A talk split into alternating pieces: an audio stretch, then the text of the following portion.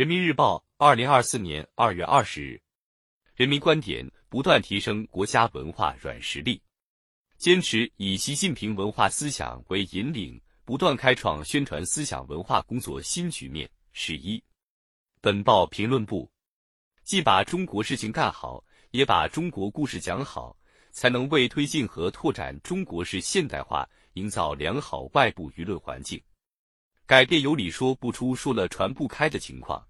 避免用西方理论来裁剪中国现实，就必须立足中华民族伟大历史实践和当代实践，用中国道理总结好中国经验，用中国话语讲好中国故事。在戈壁滩上建设一个新家园，这个故事太感人了。聚焦脱贫攻坚的电视剧《山海情》在五十多个国家和地区播出。深深打动了海外观众。近年来，国产影视剧海外表现亮眼，《人世间》早在拍摄阶段就被海外公司看中，《三体》实现国产科幻剧集海外传播零的突破，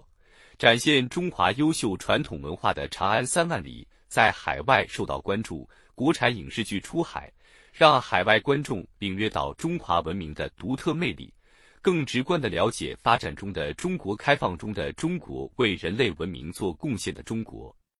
大国发展既是硬实力的发展，也是软实力的提升。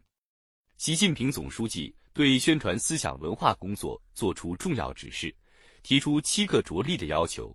其中一个重要内容就是着力加强国际传播能力建设，促进文明交流互鉴。随着中国日益走进世界舞台中央，增强国际话语权，提升国家文化软实力，成为中国需要学好的必修课。坚持以习近平文化思想为引领，不断开创宣传思想文化工作新局面，就要深刻认识到，构建中国话语和中国叙事体系，体现了我们党提高国家文化软实力、占据国际道义制高点的战略谋划。就要不断提升国家文化软实力和中华文化影响力，更好展现可信、可爱、可敬的中国形象。国际话语权是国家文化软实力的重要组成部分。党的十八大以来，习近平总书记提出增强我国国际话语权的重要任务，并将其摆在突出位置，体现了宽广的世界眼光和高超的战略思维。指出，提高国家文化软实力，要努力提高国际话语权，强调推进国际传播能力建设，讲好中国故事，传播好中国声音，向世界展现真实、立体、全面的中国。要求坚守中华文化立场，提炼展示中华文明的精神标识和文化精髓，加快构建中国话语和中国叙事体系。习近平总书记的一系列重要论述。既是思想理念，又是工作方法，指明了提升国家文化软实力的关键点和着力点。深入学习贯彻习近平文化思想，必须加快构建中国话语和中国叙事体系，加强国际传播能力建设，努力形成同我国综合国力和国际地位相匹配的国际话语权。今天的中国不乏精彩的故事，需要的是精彩的讲述。习近平谈治国理政多语种版在海外引发热烈反响，中非合作论坛、上海进博会、亚洲文明对话大会等一系列主场外交活动，向世界讲述中国故事，介绍中国经验；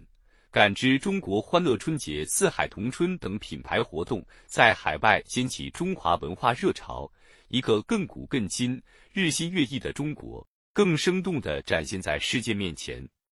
但也要看到，在国际传播中，还存在着信息流进流出的逆差，中国真实形象和西方主观印象的反差，软实力和硬实力的落差。只有继续在加强国际传播能力建设上下功夫，既把中国事情干好，也把中国故事讲好，才能为推进和拓展中国式现代化营造良好外部舆论环境。为推动构建人类命运共同体做出积极贡献。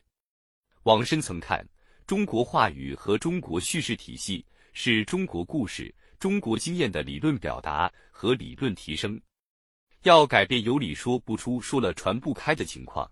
避免用西方理论来裁剪中国现实，就必须立足中华民族伟大历史实践和当代实践，用中国道理总结好中国经验，用中国话语讲好中国故事。话语的背后是思想，是道。不断提升中华文化影响力，就要主动宣介习近平新时代中国特色社会主义思想，讲清楚中国共产党为什么能，马克思主义为什么行，中国特色社会主义为什么好，让世界更好了解中国。同时，还要创新对外话语表达方式，研究国外不同受众的习惯和特点，采用融通中外的概念、范畴、表述。把我们想讲的和国外受众想听的结合起来，把陈情和说理结合起来，把自己讲和别人讲结合起来，从深层次上增进国际社会对中国价值理念、发展道路和政策主张等的理解和认同。一九三六年初夏，美国记者埃德加·斯诺冲破重重封锁，冒险进入陕甘宁边区采访。他在此基础上写成的《红星照耀中国》一出版，立即引起轰动。中国红色革命的故事从此走向世界。今天的中国正进行着史诗般的壮阔实践，正创造着一个又一个传奇。习近平总书记深刻指出，我们国家发展成就那么大，发展势头那么好，我们国家在世界上做了那么多好事。这是做好国际舆论引导工作的最大本钱。新征程上，增强底气，鼓足士气，完善国际传播工作格局，创新宣传理念，创新运行机制，汇聚更多资源力量，我们一定能把中国故事讲得越来越精彩，让中国声音越来越洪亮。